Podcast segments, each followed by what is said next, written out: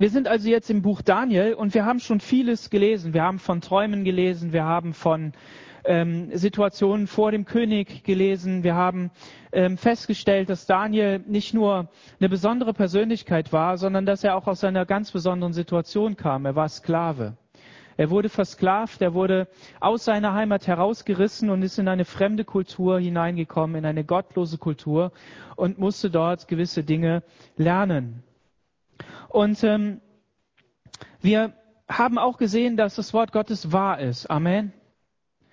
Prophetie im Wort Gottes ist nicht nur präzise und ganz genau, sondern sie ist Trost, sie ist Zuversicht für die Zukunft.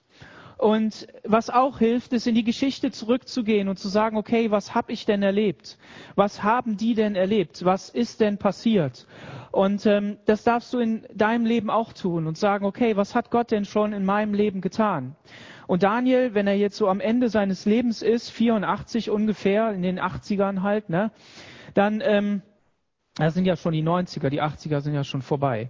Auf jeden Fall, dann ähm, hat dieser Mann viel erlebt. Vielleicht sind seine Freunde auch schon gestorben. Vielleicht ähm, war er jetzt der einzig übrig gebliebene. Aber was wir hier sehen dürfen, und wir starten jetzt mit dem Text, das ist was Fantastisches. Im dritten Jahr des Königs Kyros aus Persien wurde Daniel, der Belsazar heißt, was etwas offenbart, das gewiss und von großer Mühsal oder von großem Kampf handelt. Und er achtete darauf und bekam Verständnis für die Vision. Also wir sehen hier, dass ähm, Daniel ähm, oder dass dieses Kapitel eben ähm, Daniel beschreibt und was auffällt ist, dass hier steht, es wurde dem Daniel, der Belsazar heißt, ähm, offenbart. Und wenn man dann die Verse weiterliest, dann merkt man, dass der Schreiber in die Ich-Form kommt. Und ähm, danach taucht Belsazar auch nicht mehr auf. Man könnte sagen, dass Daniel etwas Wichtiges hier sagen möchte, nämlich, dass er natürlich weiß, dass er selber Daniel heißt. Und was heißt Daniel? Daniel heißt, Gott ist mein Richter oder Gott wird mir Recht verschaffen. Das ist eine tiefe Identität. Das hat er immer wieder getan. Immer wieder taucht das auf, dass er ganz bewusst von Daniel schreibt. Aber Belsazar ist der Name, den ein König über ihn gegeben hat, der in diesem Reich und in diesen Reichen bekannt war. Und Daniel hat etwas festgestellt in seinem Leben, nämlich, dass sein Leben eine Aussage hatte dass sein Leben nicht nur eine Funktion hatte, sondern wirklich Bedeutung hatte. Nicht nur in der geistlichen Welt, nicht nur für Gott irgendwie und sein Volk, sondern auch in der Welt dieser Könige, dieses Weltreichs oder dieser Weltreiche. Und deshalb sagen die Kommentatoren hier an dieser Stelle, hat Daniel das hier oder könnte Daniel das hier reingeschrieben haben. Wie gut ist es, dass wenn wir mit Namen, die uns gegeben werden, auch eine Aussage machen. Und das geht nur, wenn wir zu dem Namen und zu der Bestimmung, die Gott in unser Leben hineingegeben hat, wirklich stehen und dort unseren Sinn und unsere Erfüllung finden.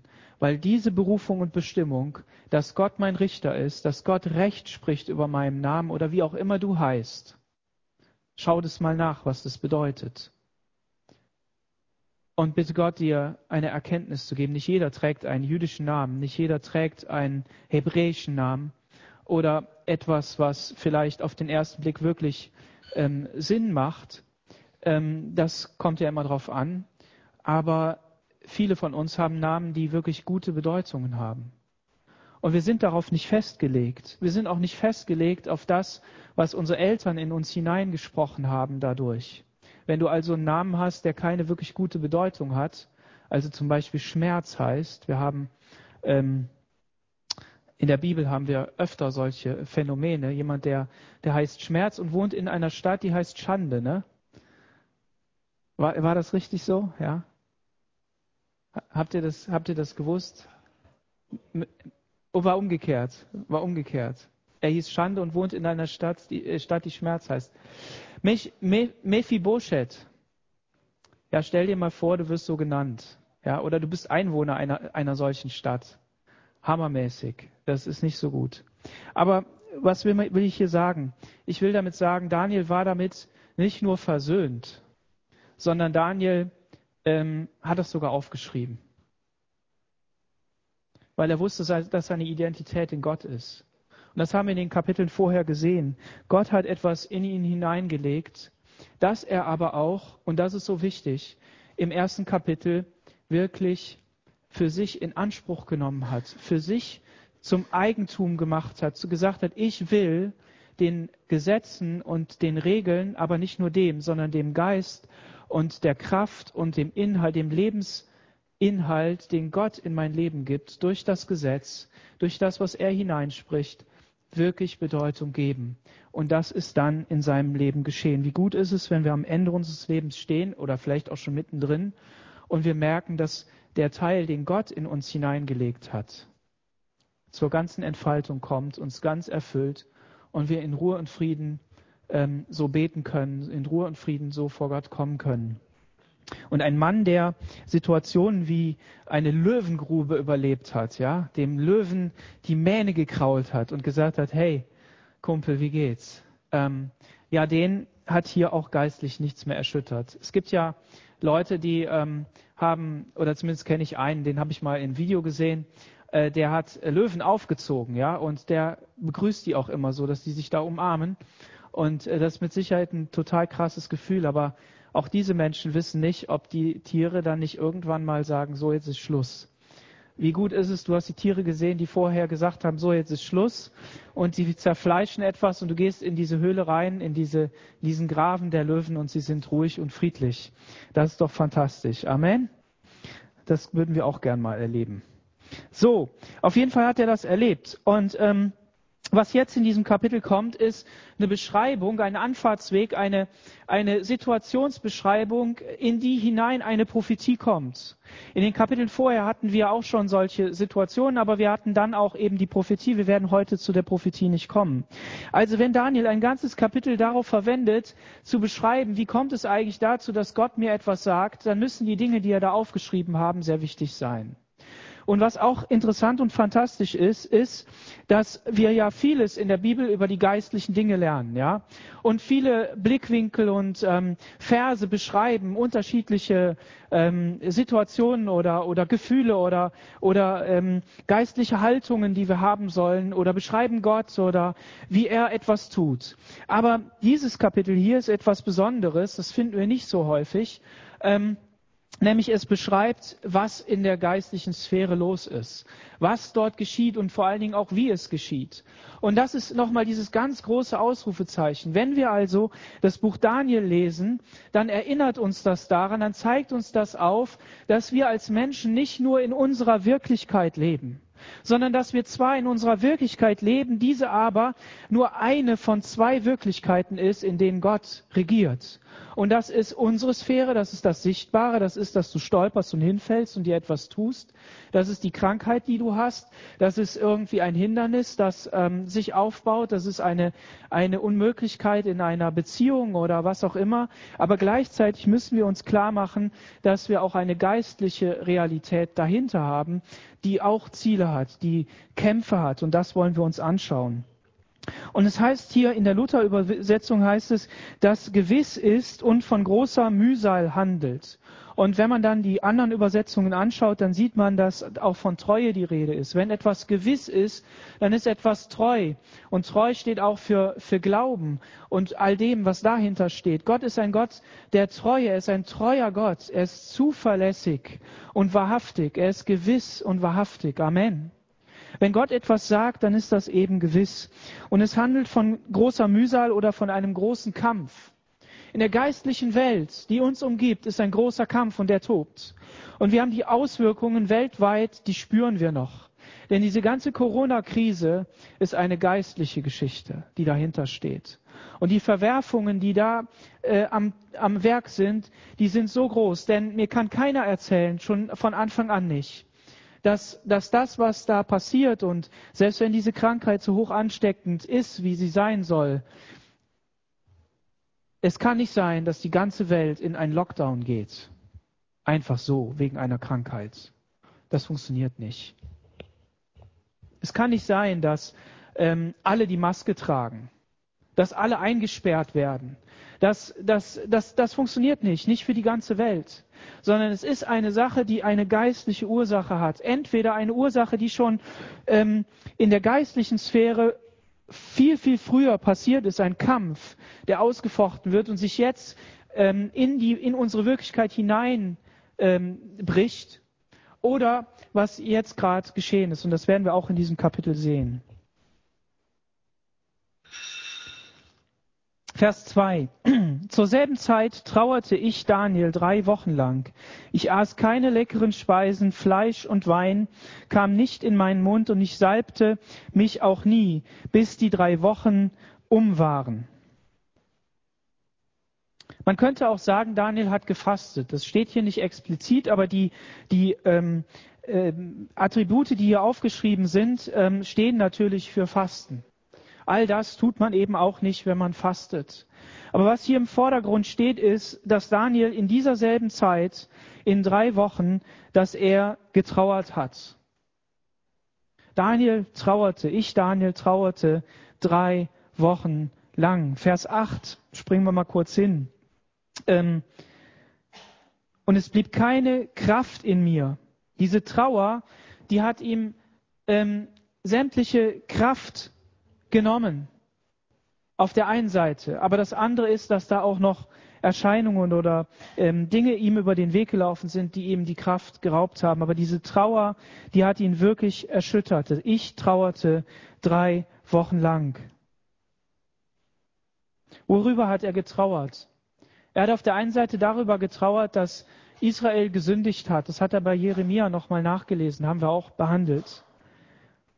Gleichzeitig hat er getrauert darüber wahrscheinlich, dass er die Vision nicht verstanden hat. Dass er das nicht verstanden hat, was Gott ihm da gesagt hat. Er wollte doch Verständnis haben. Und wir sehen also, wenn so ein großer Prophet am Ende seines Lebens drei Wochen lang trauert, dann, dann kann Trauer nicht etwas Negatives sein an für sich. Dann kann es nicht sein, dass wir uns selber unter Druck setzen und sagen, oh Mann, bin so traurig über diese Situation. Und das ist doch nicht gut. Ich soll doch ein fröhlicher ähm, fröhlicher äh, Gottesmensch sein. Ich soll doch irgendwie mich freuen in Jesus die ganze Zeit. Und Paulus sagt auch, freut euch alle Zeit. Aber wenn dieser Mann das so hat, warum sollten wir das nicht haben? Oder wenn wir an, ähm, wenn wir an Hiob denken, das ganze Buch Hiob ist ein, ein Trauerbuch, will ich mal sagen. Hiob wurde, ähm, kam in eine Lebenssituation, in der er dem einen Boten zugehört hat, der ihm eine Trauerbotschaft genannt hat. Dann ist dieser Mann noch nicht verschwunden und dann kam schon der zweite und der dritte und der vierte und der fünfte und er wusste gar nicht mehr wohin mit all, der, mit all den Hiobs-Botschaften, sagt man ja auch, ne, mit diesen negativen Botschaften. Und das hat ihn in eine Trauer hineingeführt. Und mit dieser Trauer hat er dann versucht umzugehen. Und Daniel hat eben keine leckeren Speisen mehr gegessen. Es war, hat ihm wahrscheinlich nicht mehr geschmeckt. Fleisch und Wein kamen nicht mehr in seinen Mund und er salbte sich auch nicht. Das heißt, er, er hat einfach jede, ähm, jede Möglichkeit, gut dazustehen, gut auszusehen, in den Wind geschlagen, weil es ihn überhaupt nicht mehr interessiert hat. Kennst du das? Dass sich Dinge so sehr beschäftigen, dass sich so sehr fertig machen, dass du einfach nichts mehr sehen möchtest. Nicht mehr weißt, wo vorne und wo hinten ist. Manch einer von euch hat das nur tageweise erlebt. Aber ich weiß auch von einigen, die haben das nicht nur tageweise erlebt, sondern Wochen, vielleicht sogar Monate. Manchmal sind es ganz einfache Gründe, ganz kleine Gründe und dann machen wir uns fertig und sagen, ja, es kann doch nicht sein, dass du darüber so traurig bist. Manchmal sind es aber auch große Dinge, die unsere Familie betreffen, wo Beziehungen zerbrochen sind, wo wir vor den Scherbenhaufen unseres eigenen Lebens stehen. Manchmal sind es aber auch Dinge, die außerhalb unserer Familie sind, wenn es den Beruf betrifft oder die Verwandtschaft oder was auch immer, was uns in tiefe Trauer führt.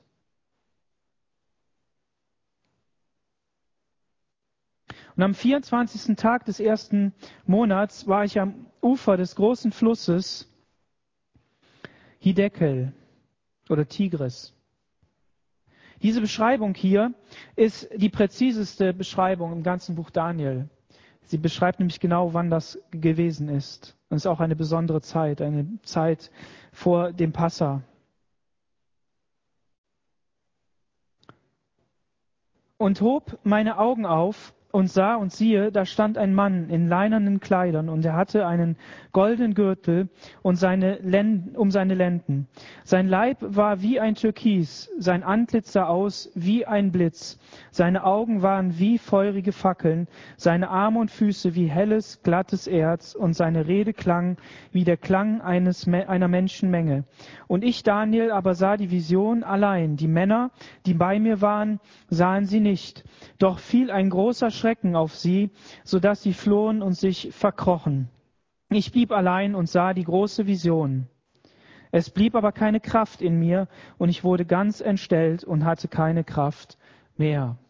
Daniel hat 21 Tage getrauert, hat sich 21 Tage lang Zeit genommen, will ich bald sagen, um da durchzugehen. Aber er hat das nicht nach Plan gemacht, hat sich nicht hingesetzt und gesagt, okay, habe ich die nächsten drei Wochen Zeit, die nehme ich mir mal und dann mache ich das und dann muss Gott da kommen. Sondern ich glaube persönlich, Daniel ist in dieser Zeit am Ende seines Lebens über diese Bibelstellen ge gestolpert und hat, wie in Kapitel vorher gesagt, ich bin darüber habe darüber gelesen, habe entdeckt, ja Mensch, die Zeit der Trauer für Israel muss doch eigentlich vorbei sein. Warum Trauer? Weil der Tempel geschlossen war, weil Jerusalem vernichtet war, weil das Land Israel äh, ähm, verwüstet dalag,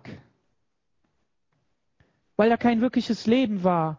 Und wir müssen uns das nochmal wirklich vor Augen führen und nochmal wirklich ins Gedächtnis rufen. Für Israel war äh, das Land nicht nur einfach ein Land, so viel für uns Deutschland, na egal, ob das jetzt früher mal größer war oder nicht, oder ob die Grenzen mal ein bisschen verschoben waren oder nicht, wir arrangieren uns schon, sondern das war das verheißene Land. Das war das Land, auf dem Gott sich offenbaren wollte, an dem, auf dem Land, in der Stadt, in dem Tempel, wo Gott seine Herrlichkeit zeigen wollte. So, und wenn der Platz und Ort, an dem Gott seine Herrlichkeit zeigen will, wenn der geschlossen ist, closed, Wir kommen morgen wieder. Wir kommen in einem Jahr wieder. Wir kommen in 70 Jahren wieder. Dann befällt dich Trauer.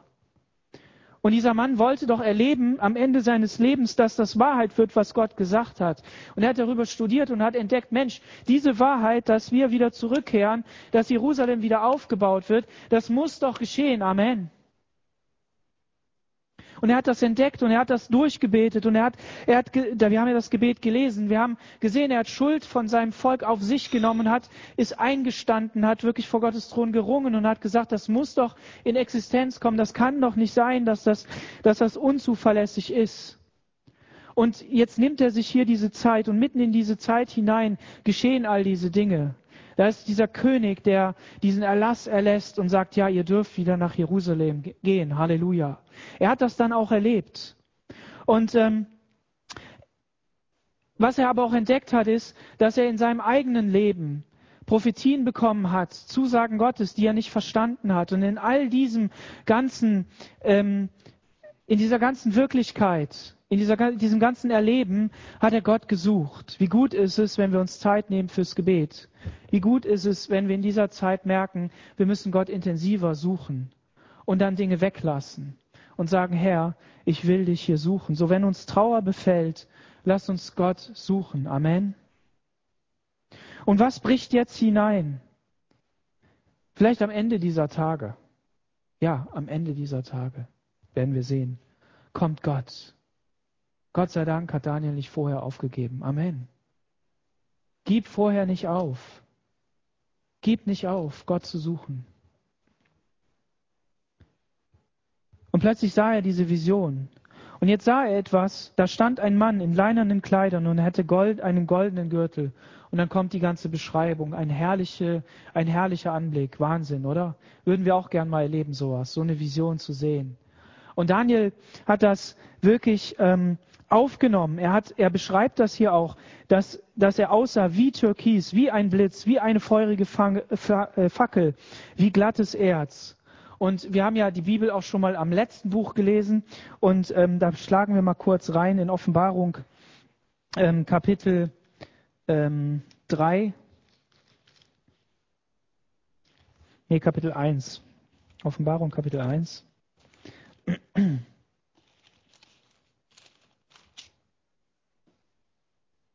Vers 11. Ich bin das Alpha und das Omega, der Erste und der Letzte. Und was du siehst, das schreibe in ein Buch und sende es den sieben Gemeinden in Asien. Und dann lesen wir mal Vers, ähm, Vers 13. Und mitten unter den sieben Leuchtern einen, der einem Menschensohn glich, bekleidet mit einem knöchellangen Gewand und um die Brust mit einem goldenen Gürtel gegürtelt. Sein Haupt und seine Haare waren weiß wie Wolle und wie Schnee, seine Augen wie eine Feuerfackel und seine Füße wie goldenes Erz, das im Ofen glüht und seine Stimme wie großes Wasserrauschen. Er hatte sieben Sterne in seiner rechten Hand. Aus seinem Mund kam ein scharfes, zweischneidiges Schwert hervor und sein Gesicht strahlte wie die Sonne in ihrer Kraft. Das ist Jesus. Amen. Johannes sieht hier Jesus und das am Anfang des Buches der Offenbarung. Das Buch Offenbarung und Johannes sind im Prinzip im Alten Testament Daniel und sein Buch. Als eine Vorschattung auf das, was Johannes am Ende sieht.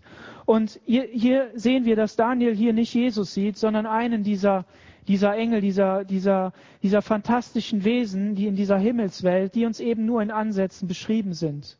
Aber wir wissen natürlich, dass ähm, Sachen auf dieser Erde, dass, dass die ganze Schöpfung auf was hinweist? Auf Jesus, auf die Erlösung, auf, auf die Errettung und den Plan Gottes, dass Gott dich und mich liebt.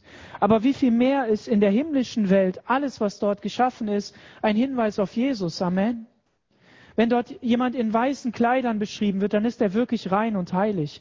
Wenn jemand einen goldenen Gürtel hat, dann hat das seine Bedeutung. Wenn er besondere Füße hat, dann hat das auch wieder eine besondere Bedeutung. Und all das ähm, führt Daniel jetzt dazu. Er hat ja schon vorher Begegnungen mit solchen Wesen gehabt.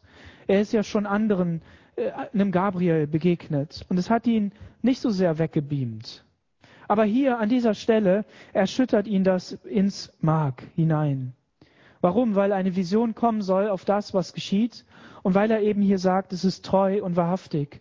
Und das ist eine Zusage an uns, dass Gott hier das, was er sagt, unterstreicht. Und deshalb erschüttert ihn das auch so sehr.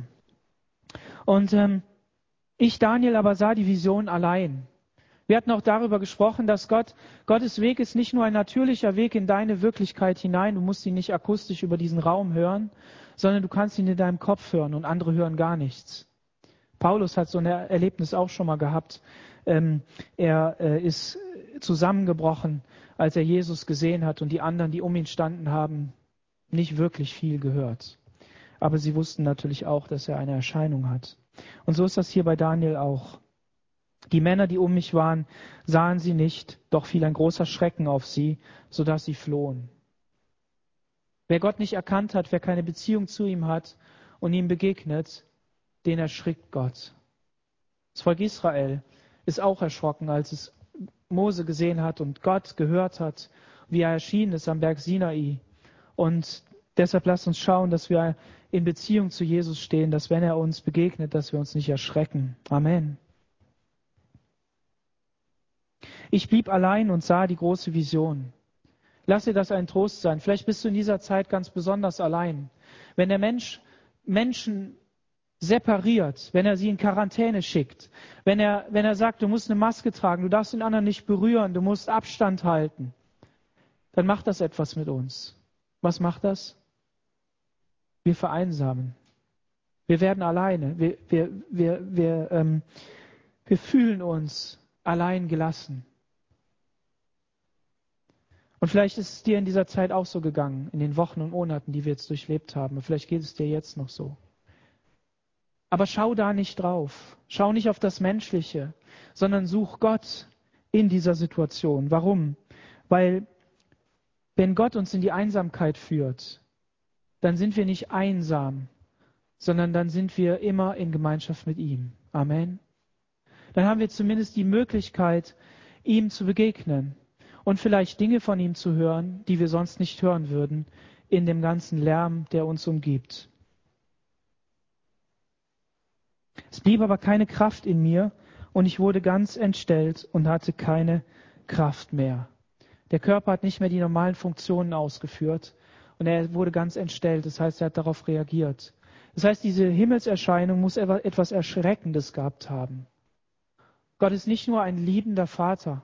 Gott ist nicht nur ein, ein liebevoll begegnender Gott, sondern wenn wir Gott in seiner Heiligkeit begegnen, dann erschrickt uns das als Menschen. Und das zeigt einfach den Unterschied zwischen dem, was Gott ist und dem, wo wir sind als Menschen. Gott sei Dank, zum Glück, ist Jesus gekommen und ist Mensch geworden. Amen. Und die Menschenfreundlichkeit Gottes ist uns begegnet. Ich möchte mal grundsätzlich etwas zu Erscheinungen oder außergewöhnlichen Erfahrungen ähm, in der Bibel sagen und das, was uns als Christen betrifft. Es gibt biblische Erfahrungen, die wir im übernatürlichen Raum erleben und da könnte zum Beispiel das Handauflegen sein und Heilung zu, um Heilung zu erfahren, ein Wunder. Es gibt aber auch nicht biblische Erfahrungen, die sind nicht wirklich beschrieben. Die Bibel schweigt zu vielen Erfahrungen, die wir vielleicht aus anderen Bereichen hören, die wir irgendwo in Filmen sehen, die vielleicht was mit, mit in die Richtung Okkult zu tun haben, aber eben noch nicht ähm, wirklich negativ sind. Ich weiß nicht, wie genau ich das beschreiben soll, aber eben nicht biblische Erfahrungen. Auf der einen Seite Dinge, die die Bibel beschreibt, was wir tun sollen, beten, Gott loben und preisen, ähm, Hand auflegen, Wunder erleben, Wunder tun und so weiter. Aber auf der anderen Seite gibt es nicht biblische Erfahrungen, die wir aber in anderer Literatur lesen. Und dann gibt es auch widerbiblische, wiedergöttliche, antibiblische und nicht biblische Erfahrungen, die in einen ganz besonderen Raum gehören. Und dazu gehört der, der Spiritismus und alles, was damit zu tun hat. Und das sind Dinge, mit denen sollen wir uns überhaupt nicht beschäftigen. Okay? Wenn die Bibel also zu Themen schweigt, die uns ähm, begegnen, dann kramen wir nicht darin rum, suchen wir nicht weiter. Wir sind hier in einem außergewöhnlichen Kapitel, das, das einen Raum aufmacht, der, der nicht die normale Wirklichkeit ist, sondern das, was dahinter steht. Aber machen wir einen Punkt und sagen, okay, unser erstes Ziel ist nicht Engelbegegnungen. Wir lesen im Hebräerbrief, okay, Engel sind ausgesandt uns zur Hilfe und wir können uns bei Gott dafür bedanken. Das ist völlig in Ordnung. Aber wir müssen daraus keinen Engelskult machen. Und auch wenn Daniel hier erschrickt und wenn Daniel hier alle Kräfte verliert, dann ist das, weil Gottes Präsenz einfach da war, weil diese Präsenz des Übernatürlichen in sein Leben hineinkam und nicht, weil er daraus einen, Kult gemacht hat.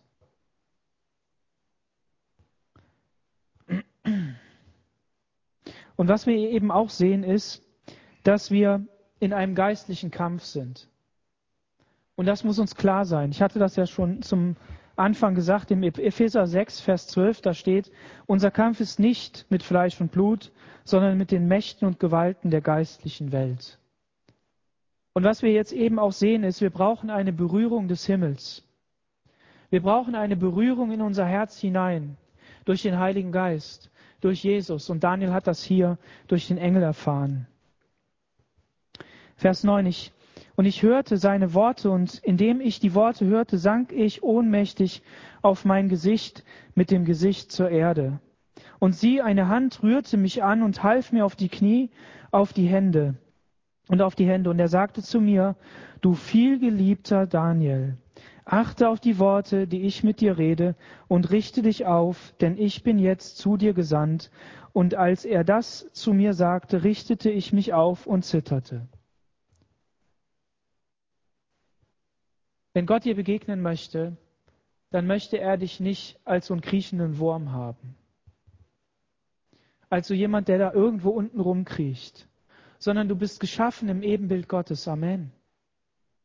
Wunderschön geschaffen. Ja, verzerrt durch die Sünde, verzerrt durch das, was wir in dieser Welt erleben, dass, dass ein Zerfall da ist, dass etwas nicht, nicht äh, in dieser Gottesschönheit wie im Garten Eden äh, geblieben ist aber du bist wunderschön gemacht. Du hast eine Identität von Gott bekommen, ein Zuspruch Gottes in dein Leben, einen Namen bei Gott. Und vor allen Dingen, wenn du Jesus angenommen hast, und dazu lade ich dich heute Morgen ein, wenn du das noch nicht getan hast, wenn du noch nicht gesagt hast, Jesus, ich brauche deine Hilfe in meinem Leben, dann sagt er, ich bin heute da und ich möchte in dein Leben kommen, du kannst ihn einladen. Und was Gott eben nicht möchte, ist, dass wir da unten bleiben. Daniel sollte nicht geschlagen bleiben durch diese Gegenwart Gottes, sondern dieser, dieses Wesen, dieser Mann, der richtete ihn auf. Er richtete ihn auf. Und dann sprach er zu mir, Er rührte, eine Hand rührte mich an. Wenn wir an die anderen Propheten denken, dann finden wir da auch, dass andere Propheten auch angerührt wurden, dass sie mit, mit Kohle auf, die, auf den Lippen berührt wurden, damit sie heilig wurden. Und half mir auf die Knie und ich sagte und sagte zu mir, du vielgeliebter Daniel. Wir haben das schon im Kapitel vorher gesehen, du vielgeliebter Daniel. Bei Gott war Daniel viel geliebt. Wertvoll, kostbar steht dahinter. Und wenn wir in die Offenbarung gehen und da im dritten Kapitel schauen, ähm, dann sehen wir, ähm, nein, nein, das ist nicht Offenbarung. Moment, das stimmt nicht. Ähm, Im Matthäusevangelium, Kapitel 24.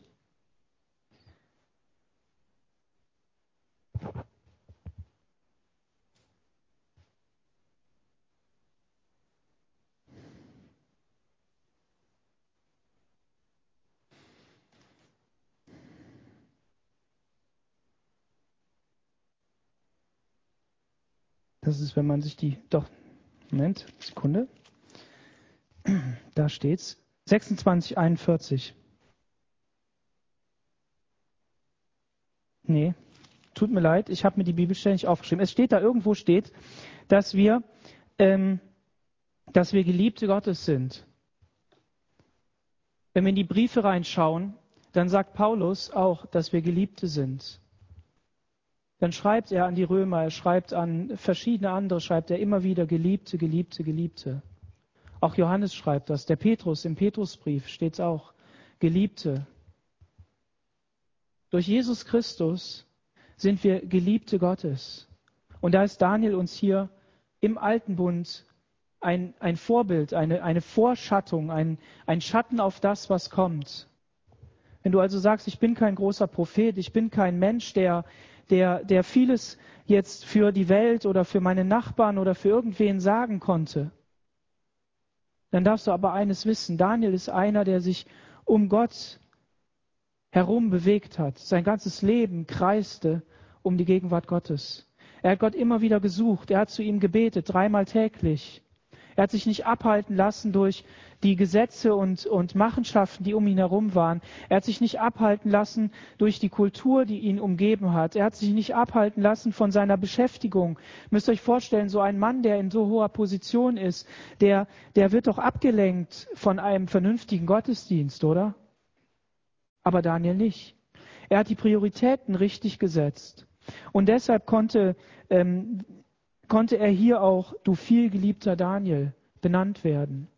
Durch Jesus haben wir den direkten Zugang zu Gott selbst. Jesus selber ist Gott. Und er möchte dir zurufen, ich habe dich geliebt. Ich habe dich bei deinem Namen gerufen, du bist mein Kind.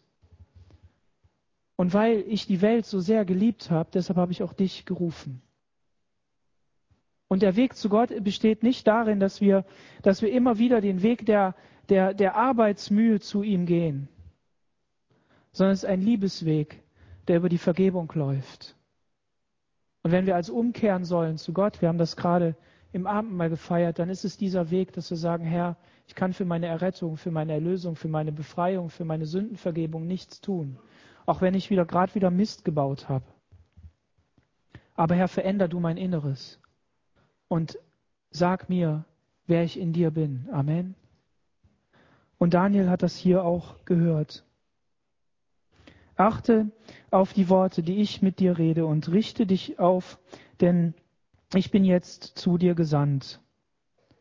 Vers 12. Und er sagte zu mir, fürchte dich nicht, Daniel, denn von dem ersten Tag an, als du von Herzen Verständnis suchtest und dich vor deinem Gott demütigst, demütigtest, seht ihr, du hast dich vor deinem Gott selber gedemütigt.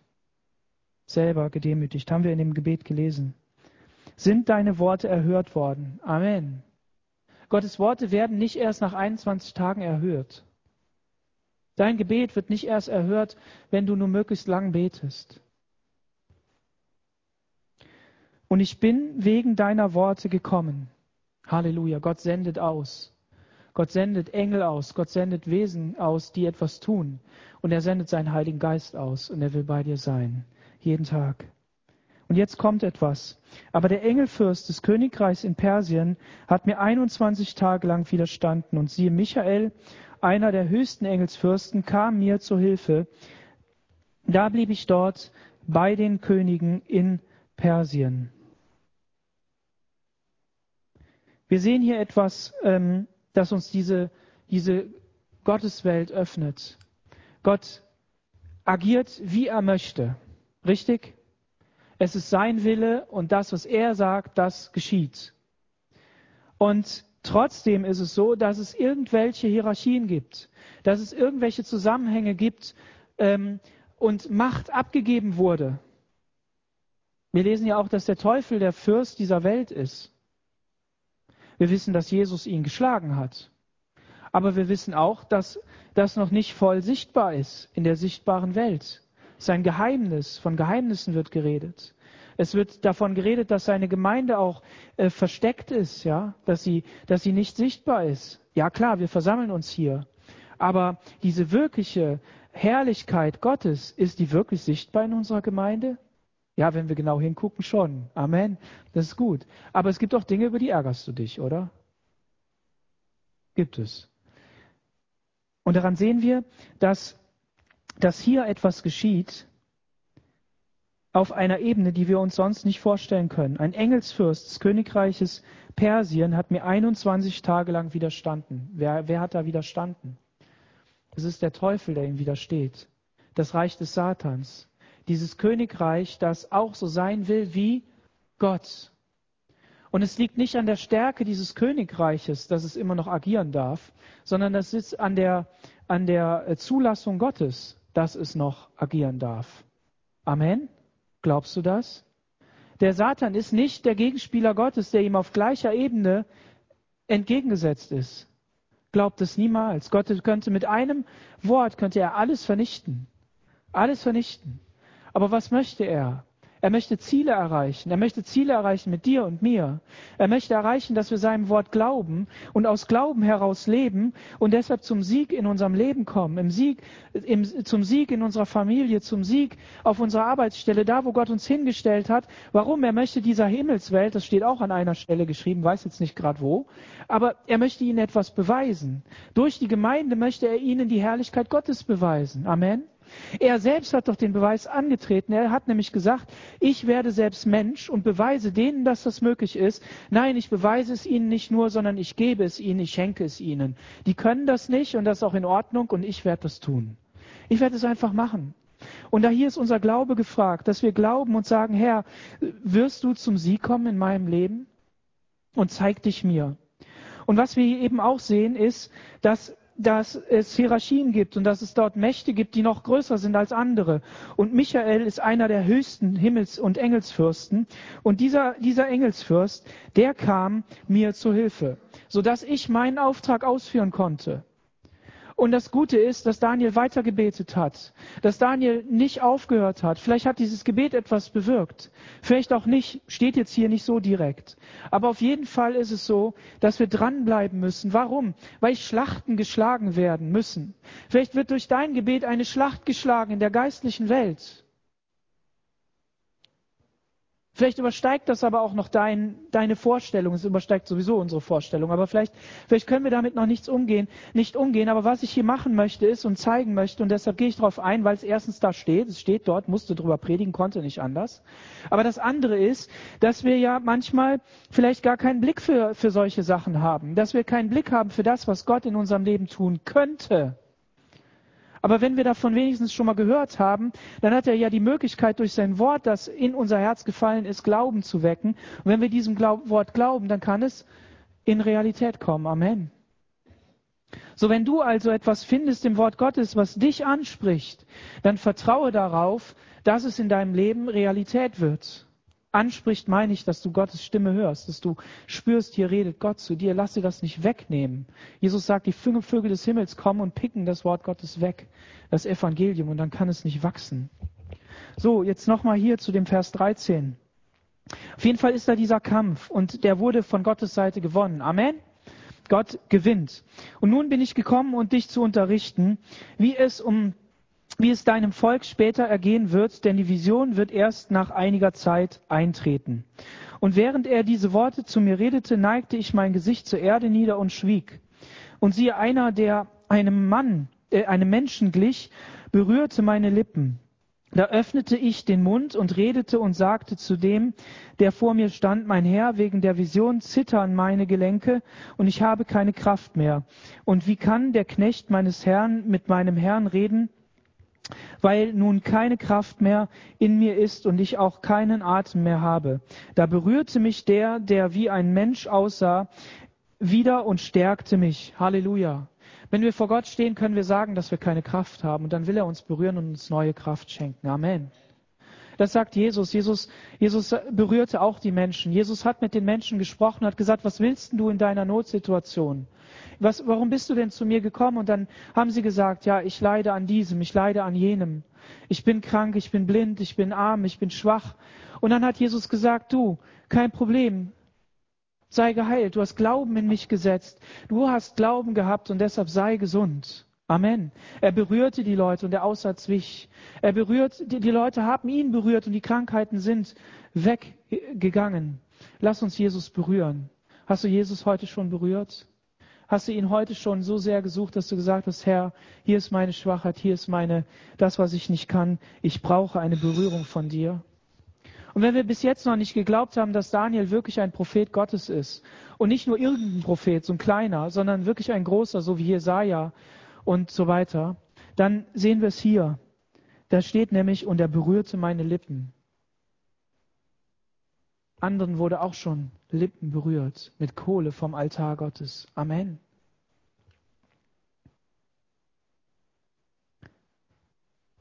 Ich wurde wieder gestärkt und er sagte, fürchte dich nicht, du vielgeliebter Mann. Daniel hat hier zum dritten, zum zweiten Mal fürchte dich nicht gehört. Und dann kriegt er noch ein viert, drittes gesagt, Friede sei mit dir.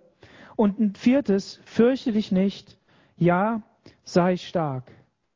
Wenn du von Gott fürchte dich nicht hören musst, dann sei nicht traurig drüber, weil du dich so schwach fühlst. Selbst Daniel hat das hier oft gehört. Und er wurde stark. Als er aber mit mir redete, erstarkte ich und sagte, mein Herr, rede, denn du hast mich gestärkt. Halleluja.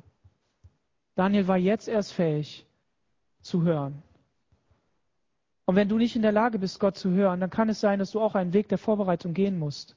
Wenn wir an Samuel denken, Samuel hat ähm, im im Heiligtum durfte er aufwachsen. Und eines Tages hat er eine Stimme gehört.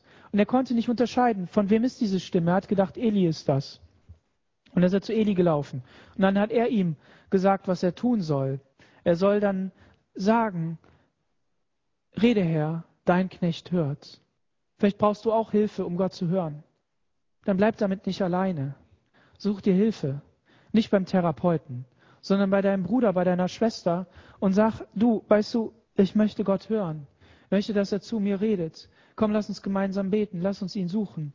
Lass, lass uns auf den Weg machen, dass wir gemeinsam wirklich diesen Weg gehen. Dass wir nicht von Sonntag zu Sonntag, von Predigt zu Predigt hoppen, sondern dass wir unter der Woche auch miteinander beten. Tut euch zusammen, nehmt Skype, nehmt ähm, FaceTime oder wie sie alle heißen, nehmt Zoom, fragt uns einfach nach dem Zugang. Dann könnt ihr nicht nur abends da reingehen, sondern auch über Tag. Oder trefft euch im Park, zu Hause, wo auch immer. Sucht Gott gemeinsam. Lass uns gemeinsam diesen Weg gehen. Lass uns gemeinsam füreinander beten und uns aufrichten. Und nicht zuletzt ähm, steht auch dieser, dieser Mann hier für den Heiligen Geist. Denn Jesus hat was gesagt, ich werde alle Zeit bei euch sein, bis ans Ende dieser Welt. Und ich werde durch meinen Heiligen Geist bei euch sein. Und dieser Heilige Geist möchte zu dir reden. Er möchte dich, dir Worte Gottes in dein, in dein Herz hineingeben, damit du deinen Weg weitergehen kannst, damit du gestärkt wirst. Amen. Damit du wieder neue Kraft bekommst. Und sagte, fürchte dich nicht. Das hatten wir gelesen.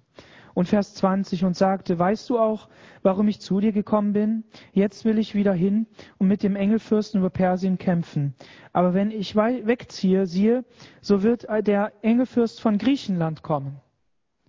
Diesen Wesen, diesen, diesen, diesen Gotteskämpfern ähm, ist bewusst, dass der Nächste schon auf der Matte steht dass der nächste Kampf schon ansteht. Sind wir uns klar, dass Kämpfe anstehen? Und dass wenn du den einen heute gewonnen hast, weil du das Abendball genommen hast und wieder den Sieg im Blut Jesu proklamiert hast, da kommt morgen wieder ein anderer. Ach, morgen? Nee, gleich. Wenn du nach Hause gehst, kommt der nächste Kampf. Aber lass dich nicht unterkriegen. Lass nicht nur, rede dir nicht nur gut zu, sondern, sondern such die Gegenwart Gottes kämpft zusammen durch, lasst dich ermutigen und, und ermutigt einander, dass wir diesen Kampf gehen. Daniel wurde gesagt, da kommt schon der Nächste. Sollst du wissen, dass ein Kampf da bevorsteht. Doch ich will dir mitteilen, was festgeschrieben ist. Im Buch der Wahrheit steht in einer anderen Übersetzung. Was gewiss geschehen wird, und es ist keiner, der mir gegen jene hilft, als nur euer Engelsfürst Michael, euer Engelsfürst. Michael, der Engelsfürst für Israel. Es scheint so zu sein, dass in dieser Himmelswelt Engel, Engelsfürsten Aufgaben haben für Nationen, für Personen, für Gruppen, für Territorien. Aber das sind alles Dinge, die brauchen wir nicht zu studieren, sondern wir dürfen nur wissen, Gott steht mit seiner gesamten Power, mit seiner gesamten Macht hinter uns. Er kämpft für uns die Kämpfe. Nicht nur in unserer Wirklichkeit, sondern in der geistlichen Welt. Amen. Lass dich ermutigen. Lass dich ermutigen. Wir sind abhängig von der Berührung und dem Zuspruch Gottes. Amen. Wir bekommen einen Einblick in die himmlische Welt. Manchmal sind es besondere Einblicke, manchmal sind es ähm, einzigartige Einblicke. Aber das heißt nicht, dass wir uns die ganze Zeit damit beschäftigen müssen, sondern dass wir einfach in der Gewissheit unterwegs sein dürfen, Gott steht hinter uns. Amen. Und es gibt einen Zusammenhang zwischen den Ereignissen auf dieser Erde und der geistlichen Dimension oder der geistlichen Dimension und dem, was wir hier erleben. Deshalb wunder dich nicht, wenn Personen sich unmöglich verhalten, wenn es nicht so funktioniert, wie du denkst, wenn die Wege nicht ganz so laufen, wie du gedacht hast. Es liegt nicht nur daran, dass Gott andere Pläne hat. Vielleicht hat Gott genau die gleichen Pläne, die in dein Herz hineingegeben sind. Und auch deine Vorstellung, wie das laufen soll. Aber eins sei dir klar, da ist eine andere Macht, die sich dem entgegenstellt. Und deshalb schieb die Schuld nicht auf dich. Zieh dir den Schuh nicht an, sondern kämpfe die geistliche Schlacht im Namen Jesus. Amen. Amen. Lass uns gemeinsam aufstehen und beten.